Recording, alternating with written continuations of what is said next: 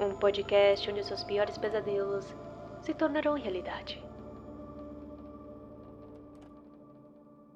Neste planeta se encontram lugares especiais, regiões cheias de mistérios e relatos que permanecem vivos graças à tradição oral de suas comunidades. Relatos estes que são sumamente interessantes e perturbadores se nos imaginamos visitando alguns desses lugares sozinhos à noite. Um desses lugares é uma área no deserto de Chihuahua, no norte do México, onde estranhas anomalias chamaram atenção ao longo dos anos. Esta pequena região desértica é conhecida como La Zona del Silêncio. Este enigmático lugar está localizado precisamente no centro de Bolsón de Mapimí, entre os estados de Chihuahua, Durango e Coahuila, e se encontra aproximadamente a 650 quilômetros ao sul de El Paso, Texas. O misterioso nome Zona do Silêncio provém de um termo cunhado pelo engenheiro da Pemex, Harry de la Penha, em 1966, que ao se encontrar trabalhando no deserto de Bolsón de Mapimí, planejando um oleoduto, percebeu que em algumas áreas do deserto um estranho fenômeno acontecia. As ondas de radiofrequência eram distorcidas ou ausentes, o que levou a determinar que no local havia um campo magnético variável, e assim chamou esta região de Zona do Silêncio. Contam que ao entrar neste lugar, as bússolas falham.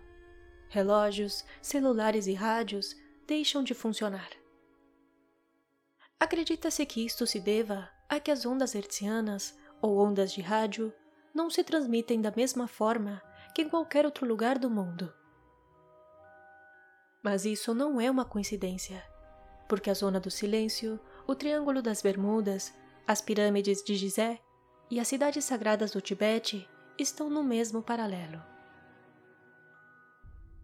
A Zona do Silêncio tornou-se conhecida pela primeira vez na década de 1930, pelo piloto Francisco Sarabia, famoso pelo seu recorde de velocidade de voos entre a cidade do México e Nova York em 1939.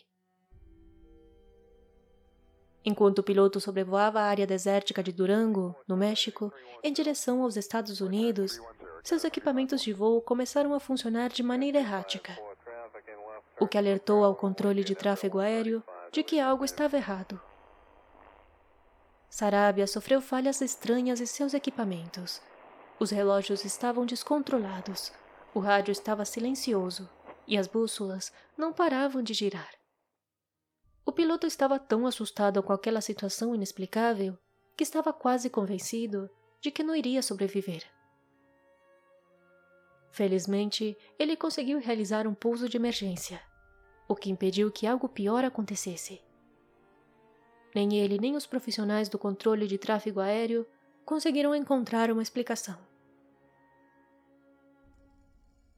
O estranho silêncio da transmissão por rádio não é a única estranheza desta região. A Zona do Silêncio é conhecida como uma região de 50 quilômetros de terra deserta onde meteoritos caem frequentemente. Como resultado do campo magnético que circunda a zona do silêncio, várias rochas espaciais foram atraídas para a área. Tal magnetismo explicaria por que tantos meteoritos caem na região, bem como uma quantidade considerável dos chamados destroços espaciais. Outra curiosa característica aponta que nos tempos pré-históricos, esta grande extensão de terra estava submersa sobre as águas do chamado Mar de Tétis, fato evidenciado pelo grande número de fósseis marinhos encontrados na região. As lendas sobre a Zona do Silêncio começaram a circular logo após um extraordinário sucesso que marcou a história mexicana. Em julho de 1970, um míssil de teste denominado Athena RTV foi lançado de uma base militar americana, próxima a Green River, Utah. O míssil estava programado para atravessar o céu e cair sobre outra base militar, chamada Campo de Teste de Mísseis de White Sands, em Novo México. O Athena, para surpresa de todos, se desviou 400 quilômetros de seu destino e cruzou a fronteira, perdendo o controle e caindo, curiosamente, na zona do silêncio. Os militares americanos não conseguiram explicar como semelhante erro poderia ter acontecido.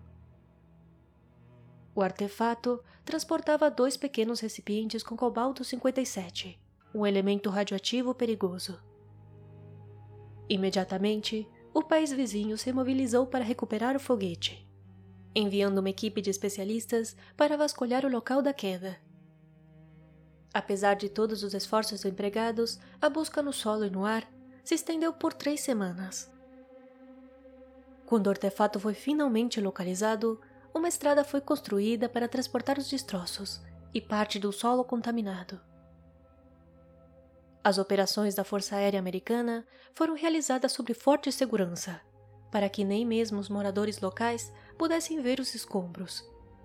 Tal sigilo despertou suspeitas e rumores a zona do silêncio também contém áreas com alta concentração de fragmentos de aerólitos, assim como espécies endêmicas como a tartaruga do deserto, répteis únicos e nopais roxos abundantes.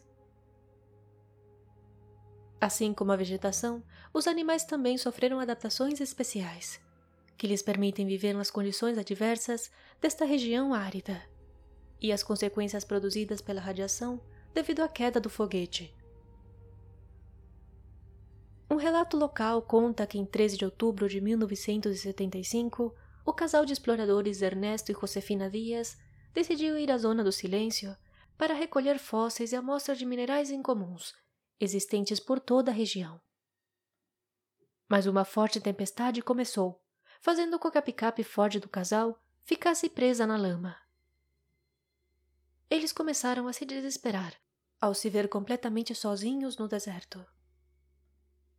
De repente, duas pessoas muito altas e esguias, usando capas de chuva amarelas, apareceram do meio do nada e começaram a empurrar o carro.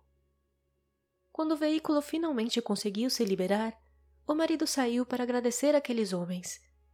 Porém, eles haviam desaparecido, sem deixar para trás qualquer evidência superficial de que eles estiveram no local. Alguns vizinhos de localidades próximas asseguram ver criaturas estranhas, de aparência similar à humana, e a presença constante de objetos pairando acima do solo e mudando de cor. Uma família de fazendeiros afirma que eles são regularmente visitados por um trio de seres de aparência humanoide, sendo dois homens e uma mulher. Estes seres eram loiros, de cabelo comprido e vestiam roupas inadequadas para o clima desértico. Segundo a família, os estranhos visitantes costumam pedir água e eram muito calados, mas falavam um espanhol claro e educado. Em uma oportunidade, o fazendeiro lhes perguntou de onde eles vieram, e um dos seres teria respondido: de cima. Somados aos frequentes avistamentos de luzes e estranhos objetos sobrevoando o local, fazendeiros das regiões próximas relatam que seus animais muitas vezes têm um comportamento fora do comum. Eles fogem dos seus currais durante a noite, atraídos por algo em direção ao deserto, e logo são encontrados mortos nesta região. É como se os animais procurassem intencionalmente a zona do silêncio para encontrar a morte. Alguns motoristas que transitam estrada próximo ao local frequentemente relatam avistar estranhos seres escuros andando pelo deserto no meio da noite. Sem dúvidas, algo muito estranho acontece nesta região, o que leva muitos a considerar a Zona do Silêncio como um dos locais mais misteriosos do mundo. Avalie e siga este podcast. Isso seria uma enorme ajuda para a continuação deste programa. Inscreva-se no canal Pesadelos Reais no YouTube e, por favor, deixe seu like e compartilhe conosco o seu próprio relato ou sugestão de tema enviando para o e-mail que está na descrição. Considere me seguir no Instagram, no arroba podcast Pesadelos Reais. Lá estarei avisando cada vez que houver um novo episódio. Me despeço por hoje, lhe um abraço psicológico bem apertado e até o próximo episódio.